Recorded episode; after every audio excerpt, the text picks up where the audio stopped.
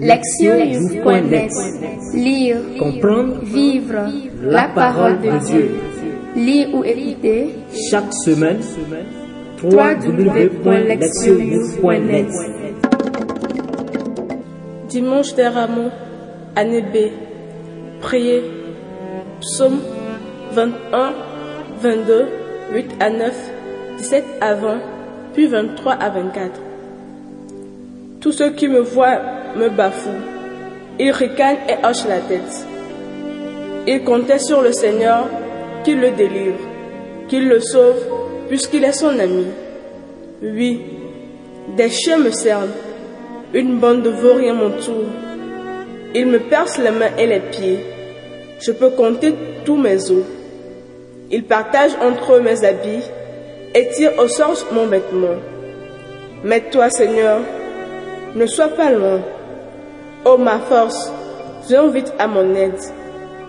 Tu m'as répondu et je proclame ton nom devant mes frères. Je te loue en pleine assemblée. Vous qui le craignez, louez le Seigneur. Lire la parole. Première lecture. Isaïe 50, versets 4 à 7. Le Seigneur mon Dieu m'a donné le langage des disciples pour que je puisse d'une parole soutenir celui qui est épuisé. Chaque matin, il éveille, il éveille mon oreille pour qu'un disciple j'écoute. Le Seigneur mon Dieu m'a ouvert l'oreille et moi, je ne me suis pas révolté, je ne me suis pas dérobé. J'ai présenté mon dos à ceux qui me frappaient et mes joues à ceux qui m'arrachaient la barbe. Je n'ai pas caché ma face devant les outrages et les crachats. Le Seigneur mon Dieu vient à mon secours. C'est pourquoi je ne suis pas atteint par les outrages. C'est pourquoi j'ai rendu ma face dure comme pierre. Je sais que je ne serai pas confondu. Deuxième lecture, Philippiens 2, 6 à 11. Le Christ Jésus, ayant la condition de Dieu, ne retint pas jalousement le rang qu'il égalait à Dieu, mais il s'est anéanti, prenant la condition de serviteur, devenant semblable aux hommes. Reconnu homme à son aspect, il s'est abaissé, devenant obéissant jusqu'à la mort, et la mort de la croix. C'est pourquoi Dieu l'a exalté. Il l'a doté du nom qui est au-dessus de tout nom, afin qu'au nom de Jésus, tous genoux fléchissent au ciel, sur terre et aux enfers, et que toute langue proclame Jésus-Christ est Seigneur, à la gloire de Dieu le Père. Évangile. Marc 15, versets 1 à 39. Dès le matin, les grands prêtres convoquèrent des anciens et les scribes et tout le conseil suprême. Puis, après avoir ligoté Jésus, ils l'amenèrent et le livrèrent à Pilate. Celui-ci l'interrogea. Es-tu le roi des Juifs? Jésus répondit, C'est toi-même qui le dis. Les grands prêtres multiplièrent contre lui les accusations. Pilate lui demanda à nouveau, Tu ne réponds rien Vois toutes les accusations qu'il porte contre toi. Mais Jésus ne répondit plus rien, si bien que Pilate fut étonné. À chaque fête, il leur relâchait un prisonnier, celui qu'il demandait. Or, il y avait en prison un dénommé Barabbas, arrêté avec des émeutiers pour un meurtre qu'ils avaient commis lors de l'émeute. La foule monta donc chez Pilate et se mit à demander ce qu'il leur accordait d'habitude. Pilate leur répondit, Voulez-vous que je vous relâche le roi des Juifs? Il se rendait bien compte que c'était par jalousie que les grands prêtres l'avaient livré. Ces derniers soulevèrent la foule pour qu'il leur relâche plutôt Barabbas. Et quand Pilate reprenait, Que voulez-vous donc que je fasse de celui que vous appelez le roi des Juifs? De nouveau, ils criaient, Crucifie-le. Pilate leur disait, Qu'a-t-il donc fait de mal Mais ils crièrent encore plus fort, Crucifie-le. Pilate, voulant contenter la foule, relâcha Barabbas, et après avoir fait flageller Jésus, il le livra pour qu'il soit crucifié. Les soldats l'amenèrent à l'intérieur du palais, c'est-à-dire dans le prétoire. Alors, ils rassemblent toute la garde, ils le revêtent de pourpre et lui posent sur la tête une couronne d'épines qu'ils ont tressée. Puis ils se mirent à lui faire des salutations en disant Salut, roi des Juifs. Ils le frappaient la tête avec un roseau, crachaient sur lui et s'agenouillaient pour lui rendre hommage.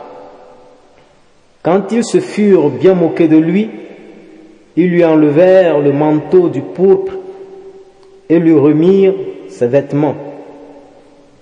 Puis, de là, ils l'amenèrent pour le crucifier et ils réquisitionnent pour porter sa croix un passant, Simon de Cyrène, le père d'Alexandre et de Rufus, qui revenait des champs. Ils amènent Jésus au lieu dit Golgotha, ce qui se traduit lieu du crâne au calvaire. Ils lui donnaient du vin aromatisé de myrrhe mais il n'en prit pas. Alors il le crucifie, puis se partage ses vêtements en tirant au sort pour savoir la part de chacun. C'était la troisième heure, c'est-à-dire 9 heures du matin, lorsqu'on le crucifia. L'inscription indiquant le motif de sa condamnation portait ces mots, le roi des Juifs. Avec lui, il crucifie deux bandits, l'un à sa droite, l'autre à sa gauche. Les passants l'injuriaient en hochant la tête. Ils disaient, Hé, toi qui détruis le sanctuaire et le bâtis en trois jours, sauve-toi toi-même, descends de la croix. De même, les grands prêtres se moquaient de lui avec les scribes en disant entre eux, il en a sauvé d'autres et il ne peut pas se sauver lui-même.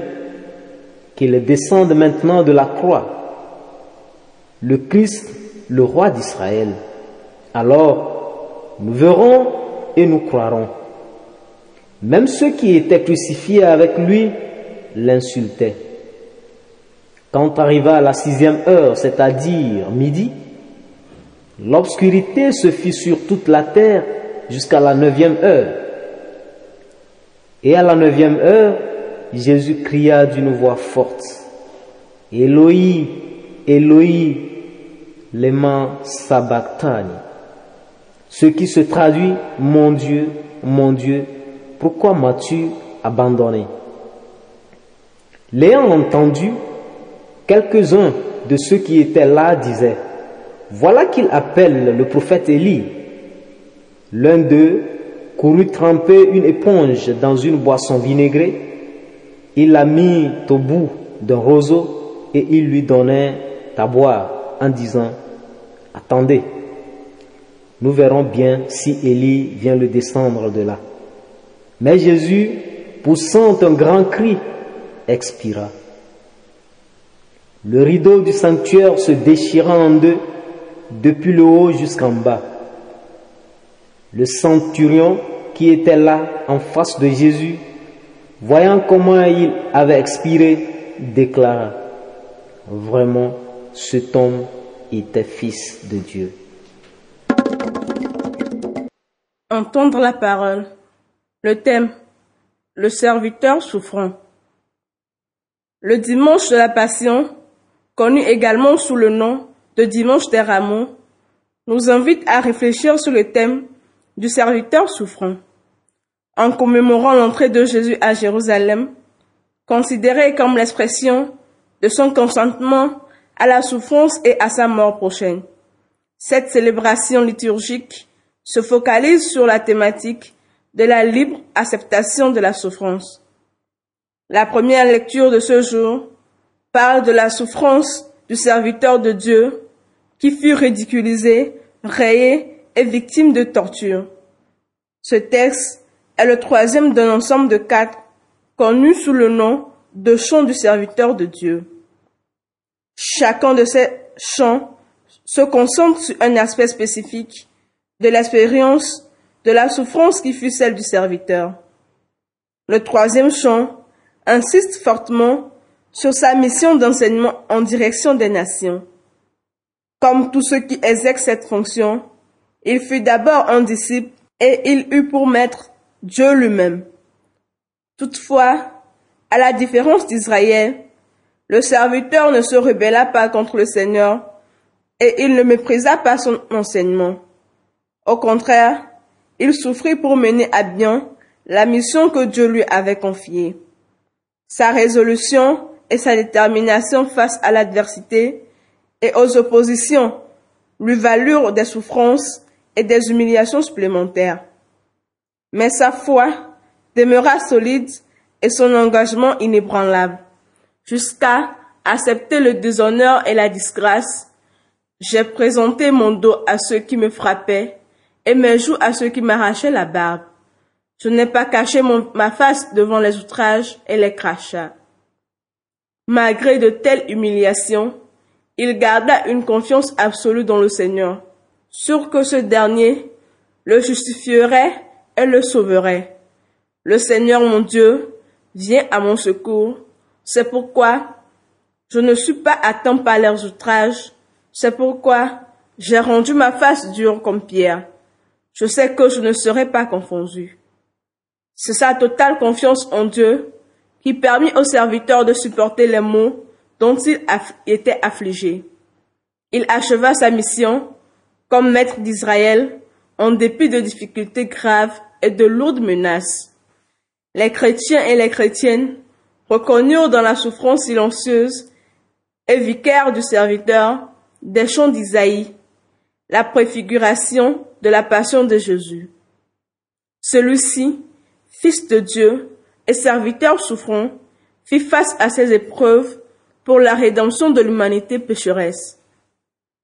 Dans la deuxième lecture de ce dimanche, l'apôtre Paul rend explicite la connexion entre le serviteur souffrant et Jésus. Dans cette hymne christologique bien connu, Paul se focalise sur l'humilité et l'obéissance qui conduisirent le Christ à s'effacer. Dans ces versets, il affirme tout à la fois de la divinité et l'humanité de Jésus, la donnée centrale étant sa kénose, le fait de se vider de soi. Il s'est anéanti, prenant la condition de serviteur, devenant semblable aux hommes. Voilà pourquoi Dieu l'a exalté et l'a glorifié. Ainsi, son nom est-il honoré dans le monde entier. Paul insiste sur le fait que Jésus choisit vraiment d'être serviteur plutôt que de s'attacher à son statut de Dieu. La vie entière du Christ et sa mission culminaire dans la croix librement, embrassé dans un total désintéressement. Il s'est abaissé, devenant obéissant jusqu'à la mort et la mort de la croix. En mettant en valeur l'humilité et l'obéissance de Jésus, Paul voulait apprendre aux Philippiens à lutter contre ces attitudes qui divisaient leur communauté. Et, pour ce faire, il les exhortait à abandonner toute forme d'égoïsme et d'autoglorification. Par cette hymne, il cherchait à inspirer les convertis de Philippe, les incitant à se centrer sur autrui plutôt que sur eux-mêmes. Et il n'y avait pas de meilleur exemple d'humilité et de service que Jésus-Christ. C'est en devenant serviteur que ce dernier avait apporté le salut au monde. Paul exhortait donc les chrétiens et les chrétiennes à embrasser ce style de vie sacrificiel, afin de bâtir une communauté de serviteurs et de servantes de Dieu, capables de révéler au monde la bonne nouvelle du salut. En devenant des serviteurs et des servantes, il ou elle se voyait offrir, comme Jésus, l'opportunité de jouer un rôle important dans le projet de salut de Dieu. Chez Marc, le récit de la passion décrit les derniers jours de la vie de Jésus. Il constitue aussi le point culminant de l'évangile. Dans ce récit, nous trouvons toute une panoplie de personnages aux attitudes variées. Cela étant, ils ont tous en commun de se trouver en opposition avec Jésus, soit qu'ils l'abandonnent ou s'attaquent directement à lui. Ainsi, ses disciples s'éloignent-ils de lui, s'enfuyant sous l'effet de la panique lorsqu'il est trahi et arrêté? Les leaders juifs décident de faire mettre Jésus à mort, avancent les accusations fabriquées de toutes pièces et font appel à de faux témoins. Pierre réunit son maître. Pilate cède sous la pression de la foule et ne rend pas justice à un innocent. La foule se laisse manipuler par les chefs religieux et demande la mort de Jésus.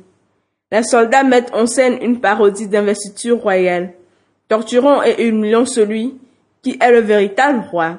Simon de Cyrène se trouve en position de soutien, mais à compte-cœur, forcé d'aider un criminel condamné.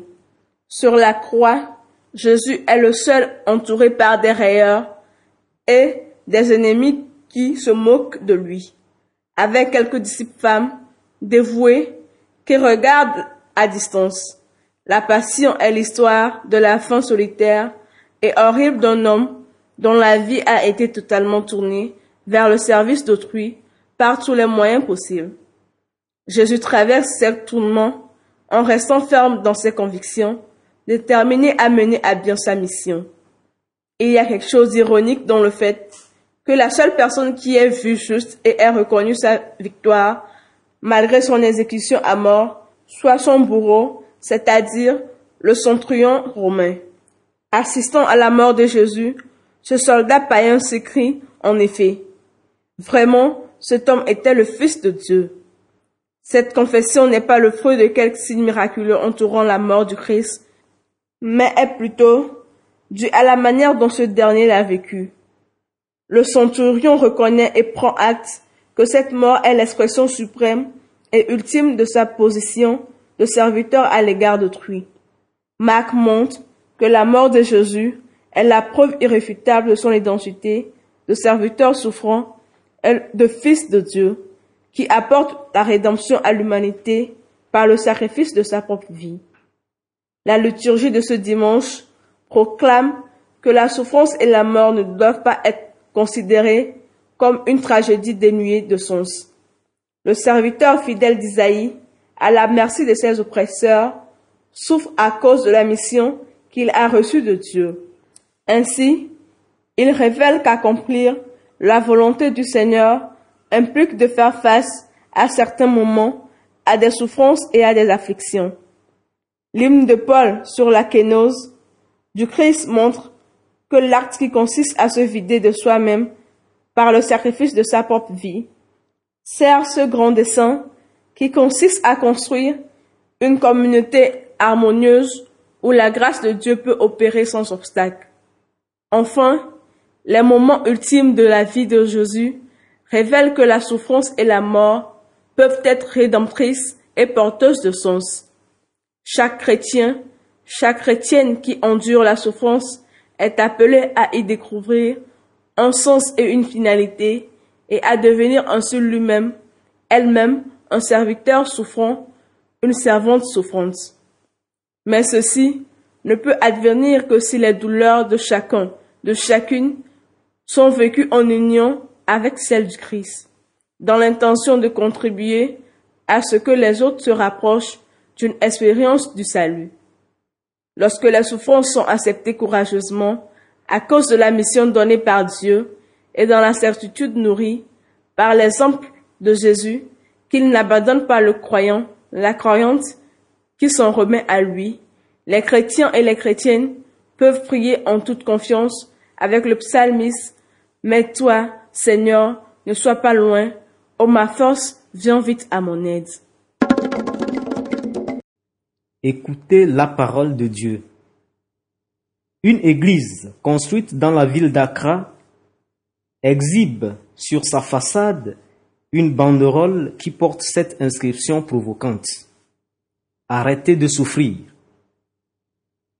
Derrière cette injonction, nous pouvons reconnaître cette conviction que la foi au Christ protège de la souffrance. Et de fait, une fois, j'ai entendu à la radio un prédicateur dire avec emphase, il est impossible d'avoir la foi en Jésus et de tomber malade. Pour beaucoup de gens, la souffrance, quelle qu'elle soit, est inacceptable et incompatible avec la foi chrétienne. Ce qui suscite dans le cœur de certains chrétiens ou chrétiennes une aversion à l'égard des malheurs de toutes sortes. Il existe des croyants et des croyantes qui préfèrent suivre un Christ sans la croix qu'un Christ avec la croix. Toutefois, une telle quête conduit généralement sur des fausses pistes parce que la souffrance et le salut sont intrinsèquement liés l'une à l'autre de façon mystérieuse. Si nous choisissons de suivre le Christ de l'Écriture sainte, alors préparons-nous à suivre un serviteur souffrant. Le récit de la passion, tel que le donne Marc, met à mal les idées et les sentiments religieux fondés sur les principes habituels. Comment diable Dieu a-t-il pu laisser son Fils unique être la victime d'un traitement aussi inhumain? Des légions d'anges n'auraient-elles pas pu descendre des cieux pour le secourir et le délivrer de la main des malfaisants Où est donc passée toute la puissance du Christ au moment de sa passion? Alors que nous nous débattons avec ces questions, Paul vient à notre aide en nous proposant une théologie de la souffrance qui est comme une lumière dans l'obscurité. Se référant au Christ, l'apôtre écrit, mais il s'est anéanti, il s'est abaissé, devenant obéissant jusqu'à la mort et la mort de la croix. Philippiens 2, 7 à 8. Inhérente à cette affirmation, nous reconnaissons ces trois vertus importantes qui transparaissent dans la personne du Christ. L'anéantissement du moi, l'humilité et l'obéissance. Le choix fait par le Christ de s'anéantir et de se soumettre humblement et de tout son être à la volonté du Père en dépit des souffrances corporelles, nous remet à mémoire l'expérience des premiers chrétiens et des premières chrétiennes qui eurent à traverser des tortures et des persécutions atroces à cause de leur foi au Christ. Réfléchissant sur de telles expériences, Tertullien écrit, La chair est faible et l'esprit est prompt. Que la chair craigne les tourments, il ne peut en être autrement. Mais si l'esprit est prompt, la chair les endurera avec sérénité. Ceux et celles qui suivent vraiment le Christ ne cherchent jamais à éviter la souffrance en suivant une route sans Dieu. il ou elle choisisse une vie vertueuse, même si cela doit avoir des conséquences douloureuses. D'après les statistiques qui nous sont accessibles, il y a des milliards de chrétiens et de chrétiennes à travers le monde, mais un bon nombre de ceux et de celles qui se réclament de cette appartenance sont dans le meilleur des cas des admirateurs ou des admiratrices non engagés à la suite du véritable Christ, autrement dit, du serviteur souffrant. Ce sont des gens qui aiment s'asseoir sur l'herbe et manger le pain et le poisson que Jésus leur donne, mais qui ne veulent en aucun cas le suivre jusqu'à Gethsemane et au Golgotha. La peur de se perdre soi-même, de perdre ses amis ou son confort matériel amène ces chrétiens et ces chrétiennes à se désengager, puisqu'ils ou elles cherchent davantage à faire leur volonté propre qu'à mettre en œuvre celle de Dieu dans leur vie. Ils ou elles éteignent la flamme de la foi qui est dans leur cœur et vivent comme n'importe qui. En fait, il existe beaucoup de ces apostats silencieux dans nos églises. Ce sont des personnes qui ont l'air d'être de fidèles croyants et croyantes, mais qui renoncent tranquillement à leur foi quand elles sont confrontées à des désagréments à cause de leur adhésion au Christ. Fuir la souffrance est un mouvement instinctif qu'il est sage d'avoir.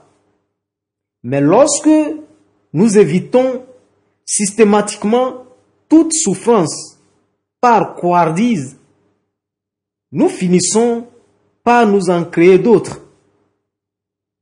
Un proverbe africain dit ceci. Si, vivant à la ferme, tu crains les serpents et les scorpions, tu es en passe de mourir de faim. Rejeter la volonté de Dieu dans des circonstances douloureuses n'est en aucune manière une façon d'échapper à la souffrance elle-même. Il faut avoir une vie intérieure très sainte pour pouvoir suivre le serviteur souffrant. Jésus ne nous promet pas une promenade tranquille quand nous nous embarquons avec lui, mais parce qu'il est là, à nos côtés, nous sommes sûrs d'arriver à bon port. Puisse le défi auquel nous confronte quotidiennement notre union avec le Christ ne pas entamer notre adhésion aux promesses de notre baptême, mais nous donner l'occasion d'imiter Jésus. Proverbe. Si vivant à la ferme, tu crains les serpents et les scorpions, tu es en passe de mourir de faim. Proverbe africain. Agir, s'examiner. Quelle est mon attitude à l'égard de la souffrance? Suis-je concerné à l'excès par mon confort physique au point de préférer l'amour de moi-même à la volonté de Dieu quand j'ai des choix à faire? Répondre à Dieu. Je médite sur la profondeur de l'amour de Dieu à mon égard, lequel s'est exprimé dans le don total que son Fils a fait de sa propre vie. Je choisis de me laisser inspirer par ce tact divin et d'y répondre en me donnant aux autres dans un service désintéressé. Répondre à notre monde. Au cours de la semaine sainte, j'oublierai certaines de mes exigences concernant mon confort physique pour répondre généreusement aux besoins des autres. En groupe, nous identifierons dans notre voisinage des personnes en attente d'une main secourable. Que pouvons-nous faire pour répondre à leurs besoins? Priez. Seigneur Jésus, enseigne-nous par ton exemple à ne pas craindre la croix qui sauve, mais à l'embrasser par l'obéissance à la volonté du Père. Puissent nos cœurs et le tien battre à l'unisson lorsque l'amour nous appelle à faire un sacrifice. Avec nos yeux fixés sur toi, nous prenons la résolution de te suivre comme des disciples de la croix. Amen. Lectionnews.net Lire, Comprendre, vivre. la parole de Dieu. Lire ou écouter. Chaque semaine www.lectionnews.net